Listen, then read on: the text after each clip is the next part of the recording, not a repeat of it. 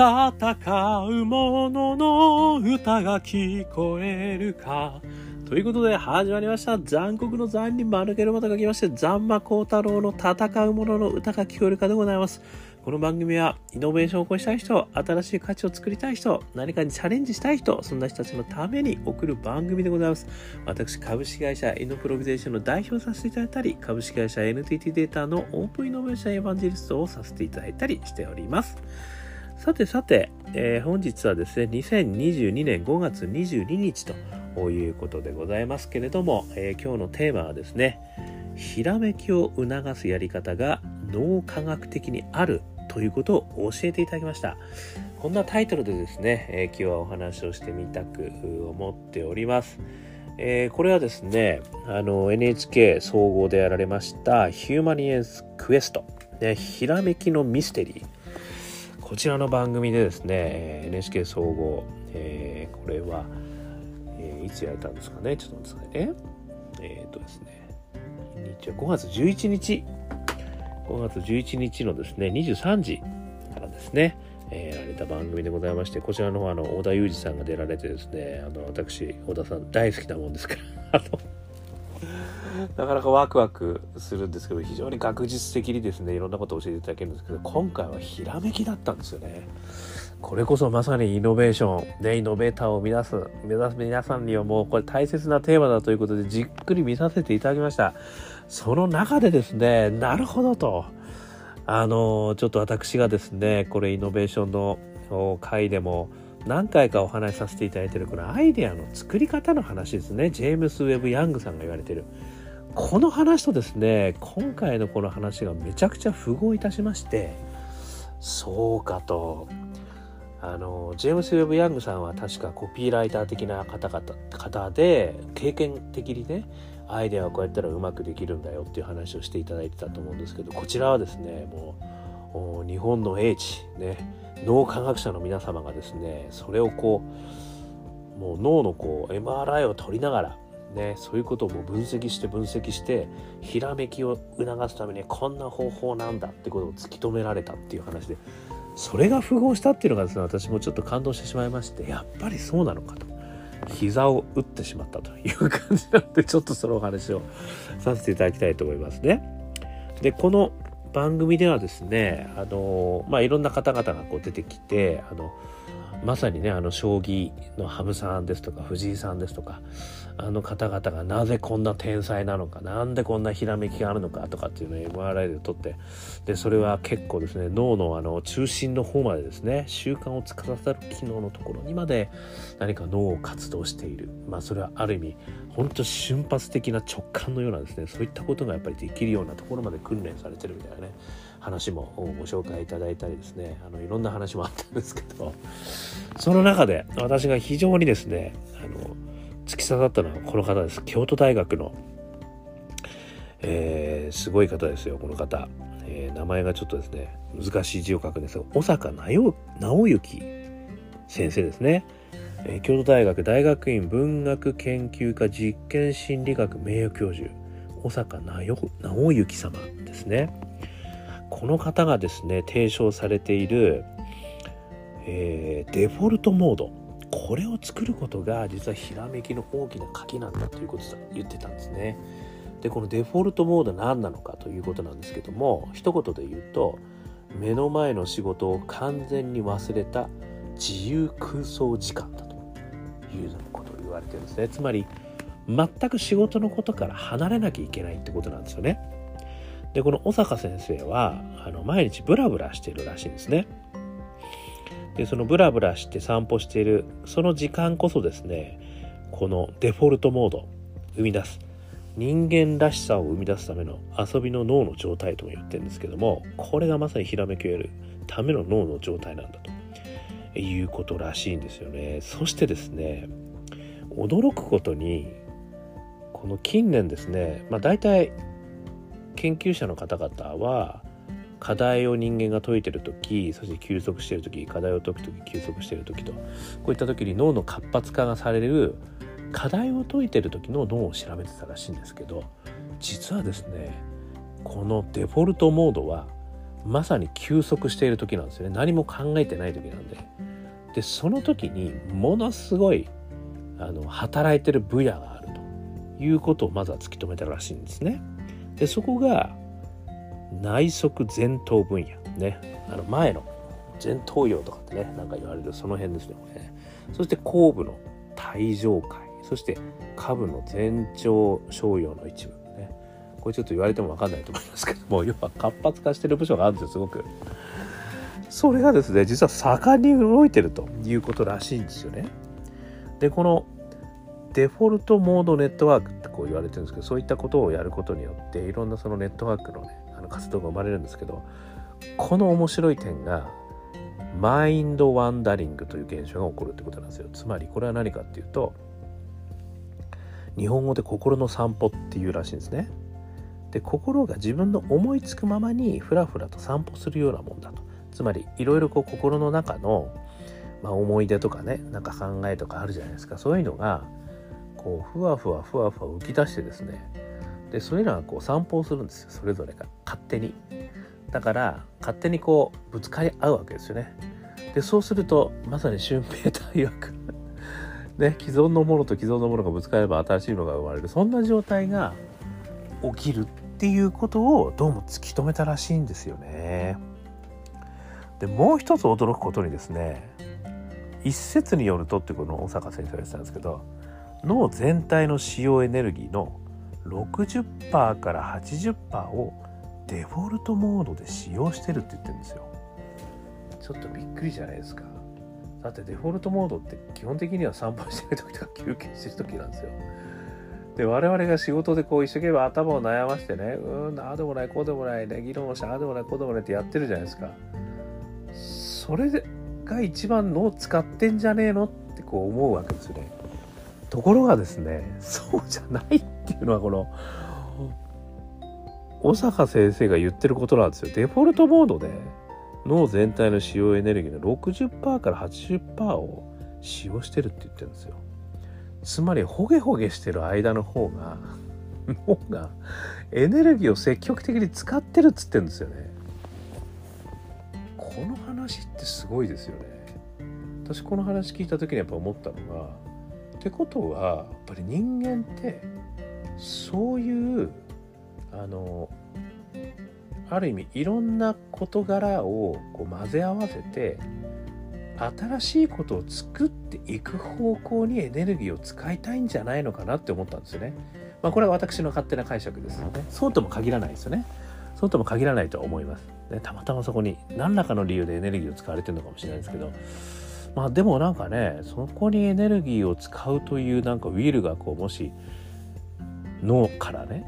あの発せられてやってるんだとすればですよ。人間はクリエイティブだったり、イノベーションだったり、なんか新しいことにやっぱりエネルギー、脳のエネルギー使いたいというようなあの方向性にある生き物なんじゃないかなっていうようなことまでちょっと思っちゃったとね。私はそういうのが好きな人間だからね、あの、いいねって思っちゃうわけです。そうですよ、やっぱりみたいな。だから俺は新しいもの好きなんだよとかね、もうガーデン飲水で考えちゃうわけなんですけども、なんかね、やっぱりそういうことらしいんですよ。ちょっとびっくりじゃないですか、これ。ということでですね、この小坂先生い曰くですよ、どれぐらいそのデフォルトモードをね、1日使ったらいいんだって小田、小さんがね言われたんですけどそうするとね1日に23時間やった方がいいということ言われてるんですよね。なので例えばこう散歩するですとかね。あとこの中で紹介されてたのはロッキングチェアとかなんかあのハンモックみたいな。ああいうのでブラブラするっていうのもいいらしいんですけどとにかく何も考えない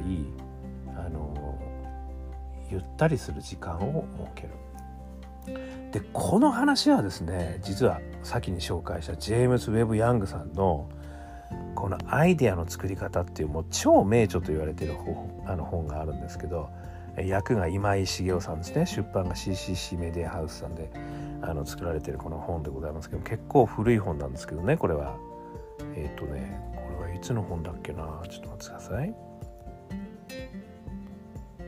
うね相当古いですよこれ。1800とかねいう感じなんだと思うんですけどちょっと待ってくださいね。え、っとね。1800じゃないわ。それ言い過ぎだ。1940年。1940年からあの読まれ続けている、えー、ビジネス100入りみたいな、ね、ことも書いてます。すごい本ですけども是非あのもしあれでしょう。もう薄い本なんですよ。すんごい薄い本なんですけど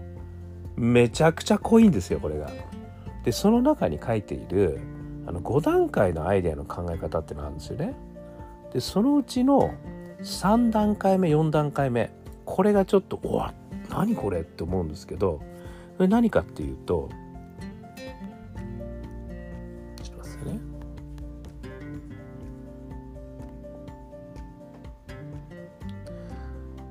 最初はね資料収集をしろと。でそしてあの次はね心の触覚で一つずつ触ってみろって言うんですよそれをね。でこの3つ目ですよこれがね一つは問題を心の外に放棄するっていうんですよ。これね想像力が感情を刺激するものに触れる音楽を聴いたり映画小説などと言ってるんですよ。これってまさにマインドなんだっけ 言葉じゃないわさっきのデフォルトねじゃないですかもうプカプカ浮かせるんですよだからそして第4段階到来を最も期待してない時に訪れるって言ってるんですよ。ね、風呂ひげ剃り朝などアイデアを探し求める心の緊張を解いて休息とくつろぎのひとときを過ごしてから訪れるっていうんですよ。これまさにこれじゃないですか。私ちょっともう鳥肌立ちました。1900ね、えー、40年代のジェームス・ウェブ・ヤングさんはそれをもう体感で分かってたってことですよね。でそれがまさにこの小坂先生、ね、小坂先生の研究によって脳科学的にもねそういうことですよっていうデフォルトモードっていうのが実はそういう脳のひらめきを作るアクティビティにつながってるんだいうふうにこう唱えてるわけですよね。これが全く同じなんですよね。なので私は本当にこれをねなるほどと。やっぱりそしたらこれを仕組み化してやっぱりやらなきゃダメなんだなって改めて思ったんですよね。あの私もご存知の通りね音楽大好きでございますので 歌を歌ったりでも歌っちゃいけないですよねきっとね。もっとホゲホゲしなきゃいけないでしょうね。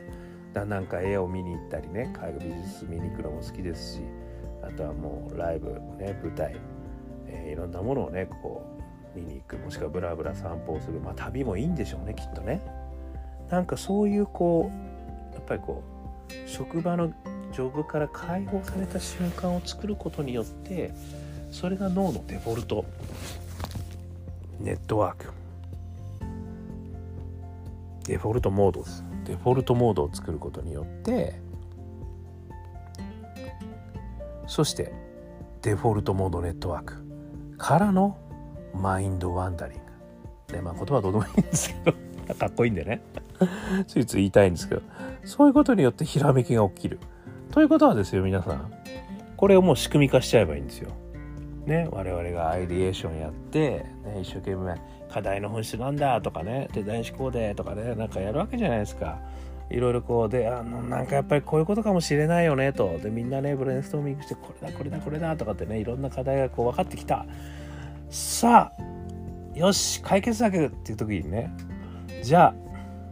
失礼しますみたいな感じで散歩してきますみたいなことですよ。でここで散歩入れろと。これはこれはイノベーティブですよ。でもう時間ないんだからお前そんなことやってる場合かってねあの言われますよねこれね。だからそれは違うんですよ。絞り込みと効率化とイノベーションは逆の方向を向いてるんですよ。これでよくわかりますよね。散歩行ってこいっていうことですからね。でその散歩の時に考えちゃいけないんですから。すごくないですか？でもこれが同化学的にもその体験的にもジェームス・ヤングさんの体験的にも合ってるんですよ。是非ともこれを取り入れていただきたい。ね私のこのセッションではそれ取り入れますからね皆さんあの だからこれワーケーションとかいいですよね。田舎でやる。だ散歩あるじゃないですか。ね。やっぱり綺麗なとこでね何も考えないでこう散歩する。やっぱりこうなんかそういうリゾート地とかいうところでねあの例えばポルトガルがねすごいこうあのいろいろベンチャー集めてしかもすごい扱ってきてるとかいうのも一つこう納得できることではありますよね。やっぱあれだけ気候が良くてしかも景色が素敵でそして食べ物が美味しくて。やっぱりねこのマインドデフォルトモードにねなりやすいんですよそういうところの方が。これは新たな発見じゃないですかね。いや私は勝手に発見したつもりになってますけど。だやっぱりこれ脳科学的にやっぱりそういうのはねやっぱり大事なんですよこれ。だからハワイでねアイデーションやりたいとか言うのお前ふざけんなって言っちゃいけないんですよ。まあハワイちょっと遊んじゃうかもしれないけどね。ということでねひらめきを促すやり方デフォルトモードを作ること。ね、これを皆さんのアイデーションもしくはねビジネスアクセラレーションの中にぜひとも入れ込んでいただいたらいいんじゃないでしょうかということでございましたということで、えー、アンカー .com ね毎日お話ししてますんでよかったら登録してください、えー、あとはね、えー、SNS Facebook、LinkedIn、ね、いろんなことやってます。Twitter もやってます。残酷の残に丸けの光る太郎、えー、孝太郎ザンマ、どっちかで検索していくとヒットしますんで、よかったら、えー、ね、なんか一言、ね、お友達になっていただければ対話が始まりますよ。それから、なんか元気が出ないんだと、ね、なんか元気の出る、なんか欲しい。こんな時には、我がアカペラグループ、香港ラッキーズの中年ワンダーランド、中年不思議国と書いて、ウェブで検索してください。そうするとですね、Apple Music、Spotify、YouTube いろんなところでストリーミングされてるとか出てきますからそれをポチッとやった瞬間にあなたはもう元気ですよ。まあ、アドレナリン出まくりですね。ということで、えー、よかったら聞いてみてください。えー、中電ワンダーランドね、香港好きな運と書いて香港ラッキー。私のアカペラグループでございます。そして、一人からでもイノベーションを起こすことできるぜということを書いた本がございますよ。オープンイノベーション21の秘密。ね。これも私が、ザマコータロさんが書いてあるんで、薄い本です、これもね。えー、読んでみたら、元気が出ると思います。ということで、ね、アマゾンとか電子書籍ね、えー、もしくは、えー、記録にあたというとこで読んでいただければ幸いです。ということで、今日も聞いていただきまして、どうもありがとうございました。それでは皆様、頑張りましょうまた明日